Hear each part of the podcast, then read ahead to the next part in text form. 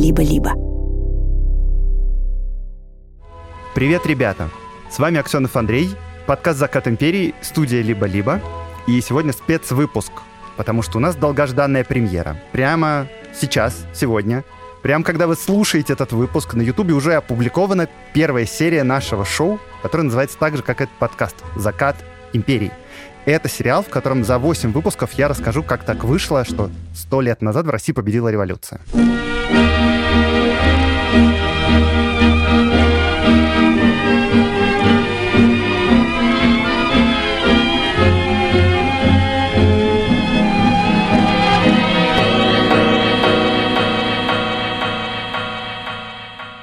Это спецвыпуск подкаста «Закат империи». Это making of YouTube-шоу сериала «Закат империи» со мной вместе в студии двое человек. Это Павел Боровков. Паш, привет. Привет, привет.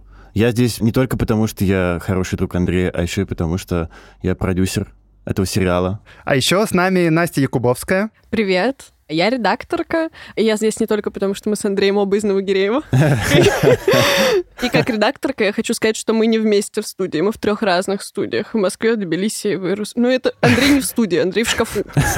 Да-да-да, верно. Во-первых, в Москве студия, в Тбилиси студия, в Иерусалиме шкаф, и Андрей в нем. Ладно, я правда в шкафу. Те, кто знают, те знают. Короче говоря, что это за выпуск такой сегодня? Мы вам расскажем вообще о том, откуда взялась идея делать YouTube-шоу, что как бы не очень очевидно на самом деле. Мы расскажем о том, как мы его сделали, и еще я сразу скажу, что вот такие мейкин будут выходить каждую пятницу, каждой новой серии этого YouTube-шоу, и там мы будем рассказывать всякие разные истории, которые не вошли в основной сценарий, с бэкстейджем, с шутками всякими. И вот эти вот making of остальные будут доступны по подписке на Патреоне, на Бусти, в закрытом Телеграм-канале и по подписке либо-либо плюс в Apple подкастах. Все ссылки будут в описании. А еще у этого выпуска есть партнер. Нас поддерживает сегодня онлайн-магазин «Самокат». И в середине выпуска я расскажу о нем подробнее.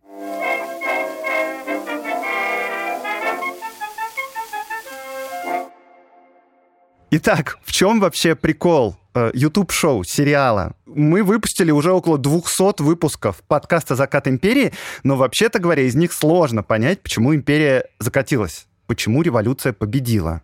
И это на самом деле так и есть, и я таким образом подкаст и задумывал изначально, ну потому что это обсасывали миллион раз, а я хочу рассказать о том, какое это было классное время и какие прикольные чуваки жили тогда. Да, но вот однажды, в общем, Паша Боровков написал мне сообщение, он его, я надеюсь, сейчас озвучит прям сам. Да, что я написал Андрею? Значит, привет. Пытаюсь разобраться в февральской революции и хочу кое-что у тебя уточнить. То есть была война, в Питере все голодали, в столице пиз...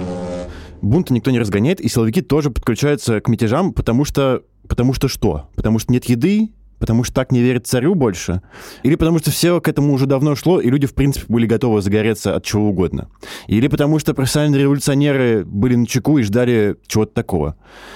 Короче, и я не понял. Решил, что, блин, ну у кого я еще могу уточнить такую вещь? Если не у ведущего подкаста «Закат империи» Андрея Аксенова. А я ему сказал, Паш, ну тут, знаешь, как бы голосовой на полтора часа примерно нужно. И я его не записал. И я тогда подумал, блин, здорово, что у тебя есть такой длинный ответ. Жаль, что ты не можешь его рассказать мне, своему товарищу и другу, и преданному слушателю. Но, может быть, это повод все-таки рассказать эту историю так, как ты умеешь рассказывать свою историю. Паш, то есть из-за того, что Андрей не ответил тебе на вопрос, ты такой, я добьюсь ответа и сделаю проект. Да. Я заставлю его ответить на этот вопрос. Да. Настя, все, что я делаю, идет из боли. Из боли и обиды. У меня нет денег, я делаю подкаст «Деньги пришли». No pain, no gain. Андрей, вот так тебя вокруг пальца обвели. Да, это история всей моей жизни, Настя. У меня принцип такой, я во все авантюры вписываюсь и смотрю потом, что получится. А как было дальше? Ты приехал в Тбилиси и прочитал лекцию. Лекция, которая называлась «История длинной революции, так кажется? Ну, это была не совсем лекция, на самом деле, это была встреча в Immigration for Action. Я туда пришел просто без подготовки ответить на этот вопрос развернуто. И, по-моему, даже как бы это связано было с твоим запросом, потому что я подумал, что это хорошая идея, о чем можно было бы рассказать на встрече. Вот, и я рассказал там такую историю о том, что, ну, революция не произошла в 17-м и даже в 905-м. Это длинная история, как минимум с конца 19 века. И вот постепенно, постепенно там все разворачивалось. Ну, если вы были на моих лекциях, то, да, я иногда там шуточки всякие вставлял. Ну, короче, э, полтора часа пролетели незаметно, как мне кажется. Какие полтора часа, Андрюх? Четыре часа. Лекция шла четыре часа. И это довольно удивительно, потому что Андрей действительно не был подготовлен к тому, чтобы выступать четыре часа. Но я все четыре часа слушал, как бы сидя на краешке стула. Буквально. Как бы без кокетства говорю тебе это. И я обалдел от того, во-первых, как я мог всего этого не знать, а во-вторых, сколько там всего можно рассказать, а в-третьих, как потрясающе интересно ты рассказываешь. И сразу после этого, мне кажется, на следующий день мы с тобой встретились в коворке в Тбилиси, и на балконе я подошел к тебе и сказал, Андрюх, мы должны как бы показать людям, как ты это делаешь. Мы должны сделать так, чтобы э, люди узнали о том, как же это случилось, потому что я абсолютно уверен, что я не одинок. И если ты можешь рассказать об этом так, как ты рассказывал тогда, в таком формате, я называю это в формате стендапа. Так, словно мы э, зашли в бар, в котором есть открытый микрофон, но вместо того, чтобы э, мочить шутки, ты почему-то вышел на сцену и решил рассказать о том, как же случилась революция. И вот если ты можешь это повторить, то давай мы сделаем это. Я хочу немножко забежать вперед и сразу сказать, что я присоединилась к проекту позже, и я не была на выступлениях Андрея Аксену и не слушала даже «Закат империи». К этому вернемся, может, чуть попозже. Вот с таким человеком вы работали. Да. Ну так вот, я хотела сказать, что вот эта вот задумка Паши, когда Паша ее пересказывал, когда звал меня в проект, это было такое, типа, вот, и, значит, стендап, и Андрей выходит и говорит. И я просила Пашу скинуть референсы, потому что на словах я вообще не понимала, в чем дело. Паш, какие референсы ты мне прислал? Я, когда думал уже более предметно о том, что мы будем снимать и как все это должно выглядеть, ну, вообще стал смотреть всякие разные исторические шоу и понял, что набор там, ну, не то чтобы скудный, но просто формат выработанный. И что мы имеем? Мы имеем Тамару Дельман, которая читает э, уроки истории. Это прям урок. Человек сидит и рассказывает тебе в таком моноложном формате очень интересно, ужасно люблю Тамару Дельман, но это не совсем мой друг рассказывает мне истории в баре. А, есть форматы вроде Red Room или там Каца или Минаева, но для меня все это более или менее одно и то же. То есть какие-то очевидные вставки, человек на одну камеру или на две рассказывает тебе истории, в принципе, тон и формат тоже понятен. А я хотел как бы добавить к этому больше жизни. Как бы я хотел, чтобы все-таки это был рассказ. Ну, не уходи от да, вопроса. Да-да-да, я, я, я как раз подхожу к этому моменту. И я хотел, чтобы, значит, это было как-то более живое. И я тогда прислал тебе, кажется, TED Talk, я прислал тебе The Moth. Это такой подкаст англоязычный, где люди рассказывают истории из жизни, выходя на сцену как раз. А также выступление Владимира Соловьева, потому что, оказывается, у него были типа сольники на сцене, знаете, типа вот этот творческий вечер. И это, в принципе, довольно близко к тому, что я хотел получить, только без, ну, как бы, ада и пиздец который там происходит. Господи, помилуй. Да-да-да. Андрюх, ну чтобы ты знал, один из рефов нашего шоу — это сольное выступление Владимира Соловьева. Но это еще было в его какой-то более либеральную эпоху, потому что он там тоже егорил власть. Да-да, Паш, это все меня. Ребят, да я вам честно говорю, я поставил дизлайк этому видео, давайте сразу скажу.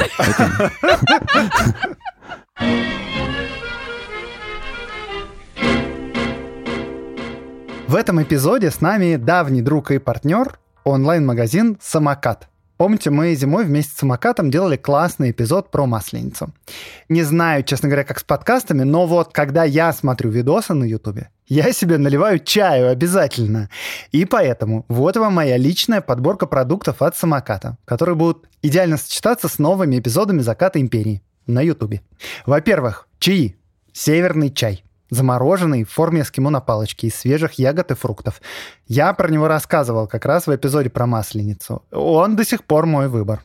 Это получается такой яркий, насыщенный напиток, и, главное, замораживают его по специальной технологии, чтобы сохранить все полезные свойства фруктов и ягод. Есть три вкуса. Облепиха, клюква и апельсин. Выбирайте, что вам больше нравится. А к чаю ну или к кофе, он самокат, конечно, тоже есть, можно взять полезных сладостей. Шоколад, молочный или горький, вместо белого сахара в него добавляют мед, а вот лишние красители и ароматизаторы не добавляют. Уважаем такое.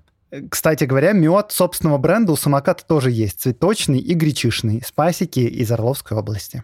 А если вы любите пирожные, то вам наверняка понравится вафельная трубочка с вареной сгущенкой.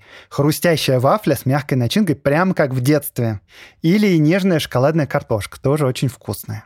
Кроме напитков и десертов, у самоката есть молочка, бакалея, рыбные и мясные блюда и готовая еда. И все это производят классные надежные поставщики, которых ребята из самоката очень тщательно отбирают. Это все для того, чтобы к нам на тарелке попадала самая свежая и полезная еда. И больше скажу, кроме еды, ребята под собственным брендом выпускают уходовую косметику и полезные разные бытовые штуки, вроде стирального порошка. И все это с доставкой от 15 минут. Заказать товары от самоката для идеального чаепития под подкаст и не только под подкаст можно прямо сейчас. И у меня для вас есть целых два промокода на скидку. Первый. Закат 20 он даст скидку 20% на первый заказ в самокате от 800 до 3000 рублей. А промокод «Закат10» соответственно скидку 10% на товары и продукты от самоката при последующих заказах от 700 рублей. Ссылка на приложение, промокоды и все подробности в описании этого выпуска. Приятного аппетита!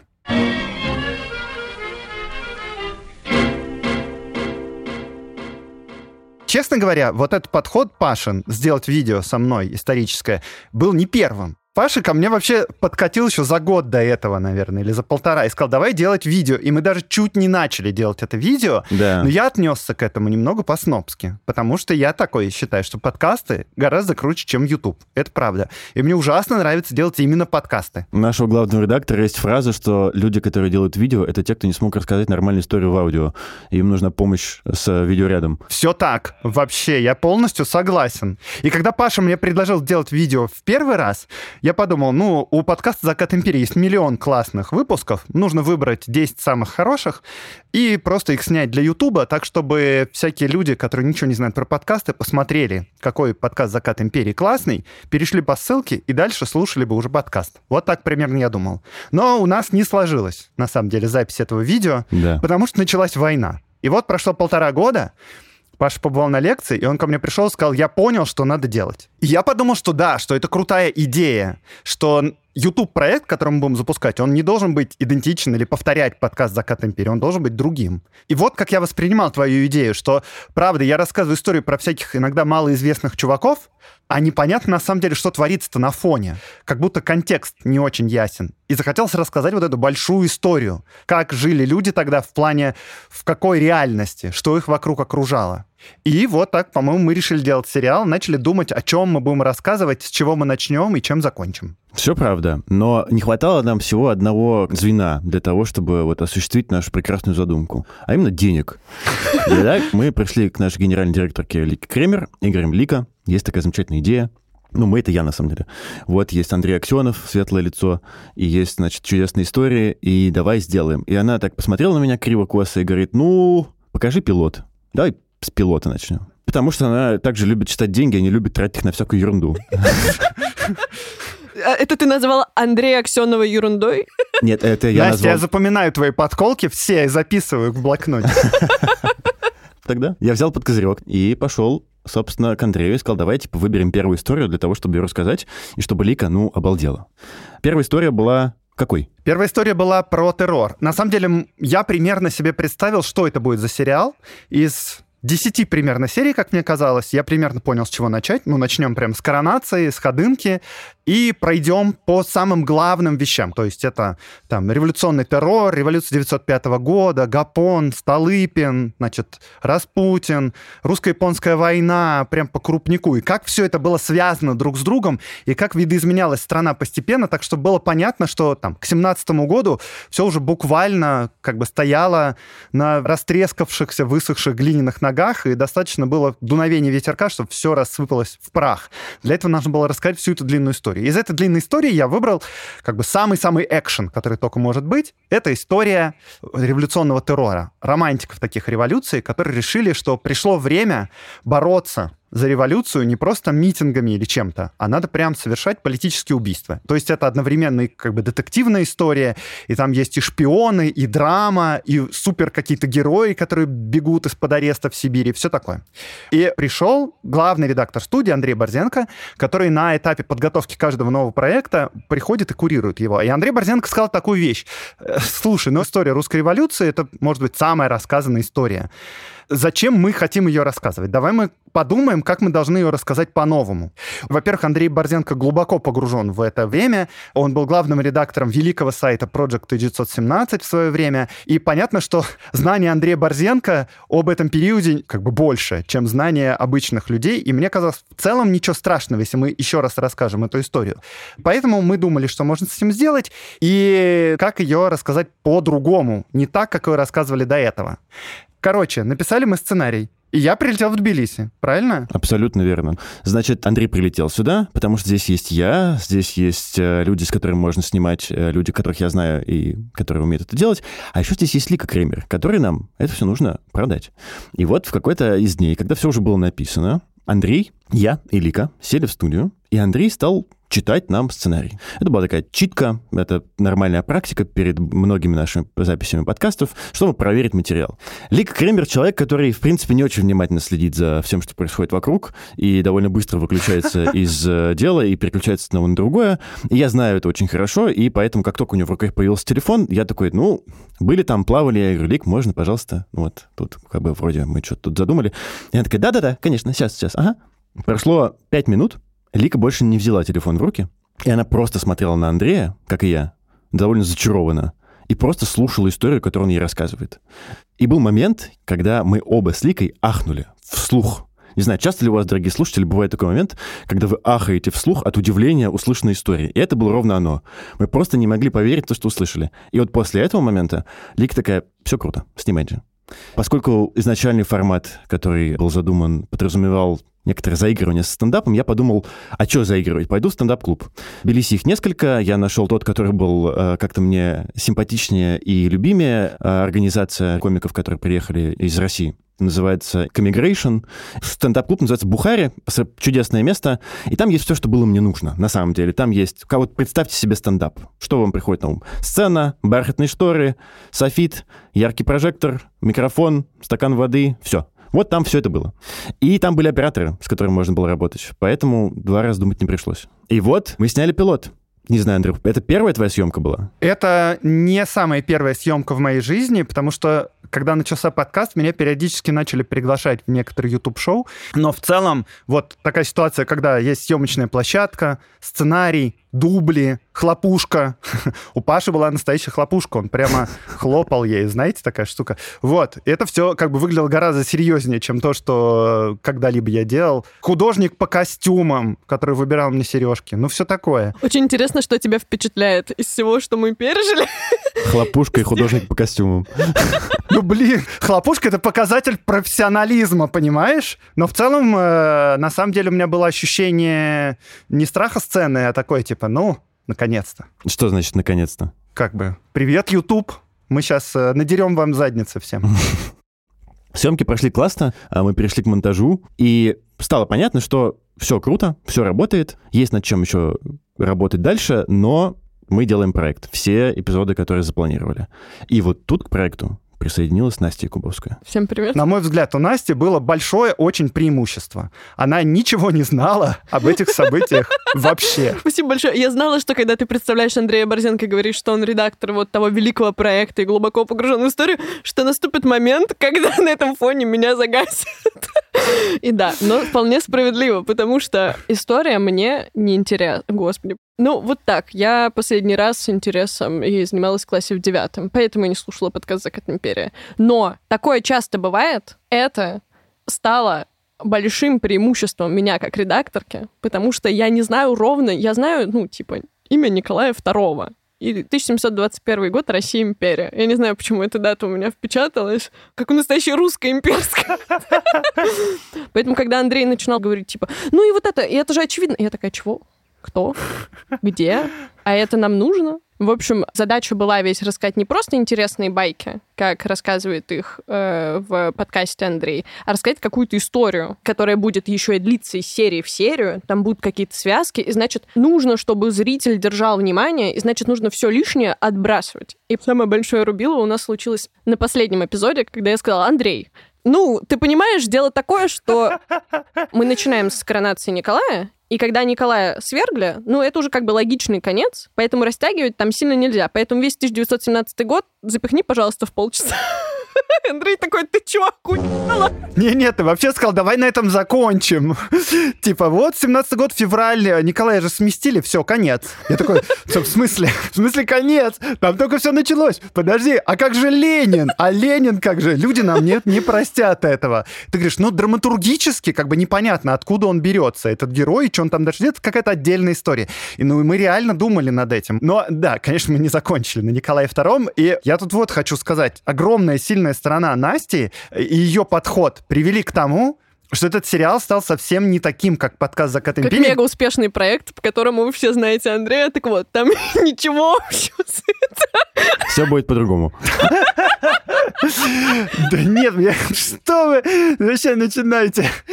Ну, в смысле, что мне очень нравится, что это YouTube-шоу получилось супер сжатым. Там непрерывно идет экшен, там нет вообще ничего лишнего. Все герои, которые появляются, они все отыгрывают. Все ружья, которые развешаны на стенах, они стреляют в этом же эпизоде в конце. А не так, что проходит полтора года, и я вам говорю, а помните этого чувака я рассказывал, вот, типа, три сезона назад? А вот он, смотрите, чем все закончилось дело. Ну, типа, в подкасте есть свой прикол в этом. Но в сериале, на самом деле, так все круто, благодаря Насте, драматургически выстроено, клиффхенгеры в конце каждой серии.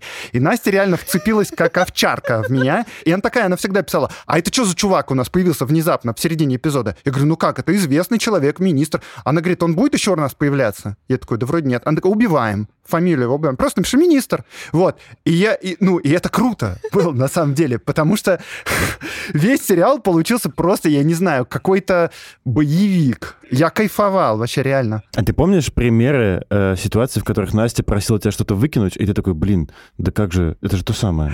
Не, ну у меня сейчас пост воспоминания такие, что я был доволен. Не-не, я могу сказать, некоторые моменты я, само собой, перегибала, потому что мне нужно было, чтобы Андрей мне доказал значимость чего-то, что он хочет рассказать. И поэтому понятно, что я часто перегибала, и Андрей доказывал мне эту значимость, и это все оставалось. Например, на моменте, когда я в последнем эпизоде, я такая, блин, ну как-то вот Корнилов и Керенский, обе фамилии на К, и они появляются примерно в одно и то же время, я их буду путать. Они точно Но мы решили эту проблему просто тем, что перед одной фамилией постоянно говорили генерал, а перед другой фамилией всегда произносили премьер-министр. Но было еще что-то, что, я думаю, сделало сериал в итоге лучше. Я не люблю историю, не притрагиваюсь к ней много лет, потому что мне очень не нравится вот это вот настроение учебника истории. Знаете, вот есть определенный как бы язык включается, определенная подача. И иногда у Андрея это тоже включалось. Особенно э, в эпизоде про русско-японскую войну. Там начиналось эскадрилья, состоящая из... отправилась ее совместными силами на порт Арту. Я просто... А я каждый раз, когда начинается этот язык, я отключаюсь через две секунды ровно. И я каждый раз такая, нет, Андрей, Андрей, никакого урока истории у нас не будет. Что такое? Что такое эскадрилья? Я не... Нет. Андрей. Эскадрилью самолетов, а у кораблей эскадра.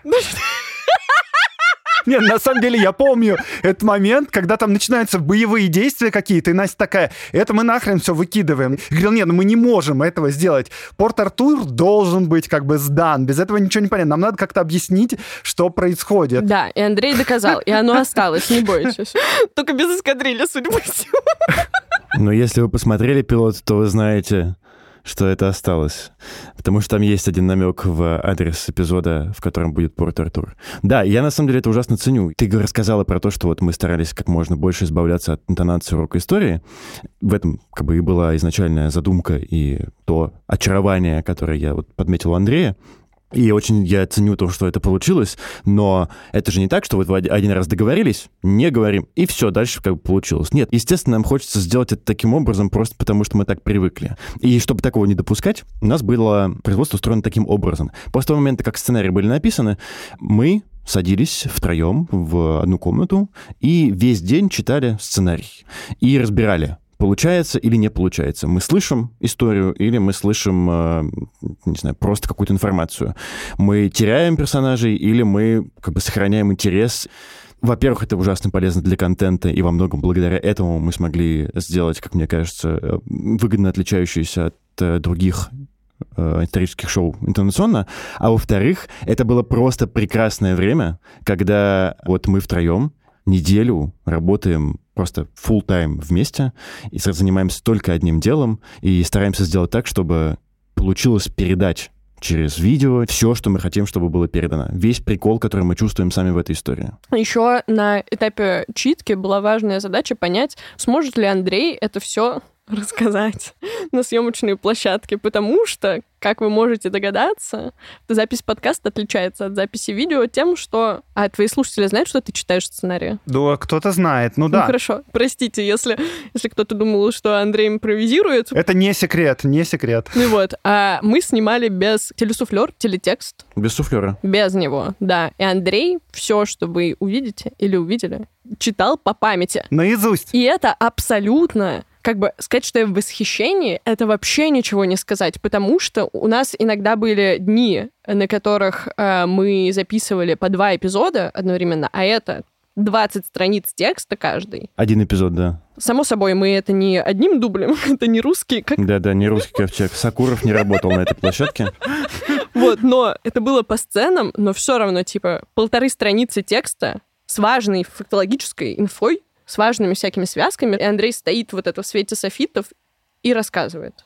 Ё-моё. Меня это тоже абсолютно поразило. То есть выдавать по памяти такой нашпигованный текст с желанием передать маленькие детали, юмор, интонацию, не скатиться в учебник истории, удержать все это в голове, не знаю, две страницы текста, это, это абсолютно потрясающе. Вот, Андрюх, для тебя, уверен, вот это был первый опыт. Ну, это да, но я просто еще хочу тут добавить, что все сценарии после работы с Настей, они представляли себе э, действительно довольно ну, сухие тексты в том плане, что там нет повторений, там я не могу как бы перефразировать или рассказывать два раза одну и ту же фразу другими словами, и вместе с тем там ничего нельзя упустить, потому что каждое предложение, которое оставалось после редактуры, и она работала для какой-то цели. И это было довольно сурово. И вначале я еще, наверное, более свободно разговаривал, а под конец я как бы уже немного навострился. Просто я понимаю, насколько крутой текст после редактуры, и надо его передавать так, как он есть. И мы вообще довольно заморочились довольно сильно. А еще мне нравилась реакция операторов когда было видно, что сценарий работает. Это золото. А позволь мне рассказать это. Да, собственно, это все совершенно замечательно. Когда вот вы снимаете, вы придумали сценарий, это классно. И вы знаете втроем, что все работает, вы надеетесь на это. Но как проверить? На площадке вместе с нами находится четыре человека. Это художница-постановщица, которую Андрей уже упоминал, та самая девушка, которая помогала выбирать ему сережки. Это два оператора и звукорежиссер. И это наши первые зрители. Какое было счастье для меня видеть, когда они немножечко отвлекались от своей работы и просто по-человечески вовлекались в то, что рассказывает Андрей, и, например, тихо охали.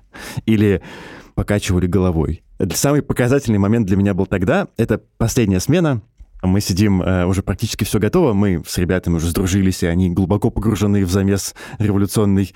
И в какой-то момент оператор в небольшую паузу, что у нас выдалось, берет у меня сценарий и просто начинает его читать дальше, потому что ему интересно узнать, а что же там случилось.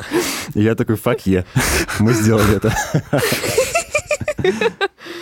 Ну, блин, хорошие вот эти последние два эпизода, просто когда еще все, все, все линии начинают сходиться. Так я вообще, слушай, я настолько сентиментальный человек, что когда мы заканчивали съемки, и Андрей произносил там какие-то свои последние монологи, я плакал. У меня образовалась слеза. И я такой, блин, как же так? Как же так?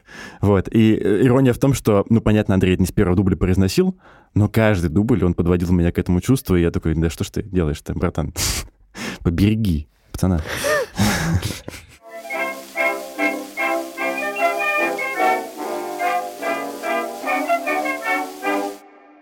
Короче, ребята, вы уже поняли, пожалуй. Мне, честно говоря, было неловко, потому что просто сейчас в фиде «Заката империи» выйдет как бы выпуск, в котором Настя и Паша, я не рассчитывал на это, очень много меня хвалили. Ну, не будем стесняться, мы сделали крутейший контент, правда. И я безумно горжусь, во-первых, тем, что мы сделали, а во-вторых, это было супер классно все это делать. Короче, Премьера уже на Ютубе. Сегодня вышел первый выпуск. Самое начало. Молодой царь Николай II восходит на престол. Все классно. Но начинают звенеть звоночки потихонечку. Вот. Ссылка на YouTube проект в описании. Еще мы будем очень вам благодарны, если вы расскажете, про это шоу своим друзьям, которым вы, возможно, много раз рассказывали про подкаст «Закат империи», и они вам на это говорили, ой, ну подкасты, я, знаете, не аудиал. Так вот, специально для вас, друзья, для вас, друзья друзей, мы сделали этот проект. Теперь не осталось поводов, чтобы отказываться от просмотра или от прослушивания «Заката империи». Андрей Аксенов теперь будет везде, во всех наушниках Да. и во всех экранах страны. Стран. Мира. В каждом утюге. В общем, слушайте э, подкаст «Закат империи», хотел сказать. Но на самом деле я говорю, смотрите сериал, э, YouTube-шоу «Закат империи». И такие мейкинг-оффы мы будем делать каждой серии этого сериала. И будем рассказывать разные короткие истории, которые не вошли, возможно, в основной выпуск, и рассказывать всякие нюансы, как мы это делали, что у нас получалось, и что не получалось, что мы выкинули и почему, или что мы добавили. И это все будет доступно по подписке. Ссылка все в описании, я вначале уже об этом сказал. До скорых встреч. Пока. Пока. С вами был Андрей Аксенов, Павел Боровков и Настя Якубовская. И этот выпуск для вас готовили редакторка Настя Якубовская, работа со звуком Нина Мамотина, взаимодействие с партнерами Юлия Стрекаловская. Встречаемся с вами на Ютубе. Пока. thank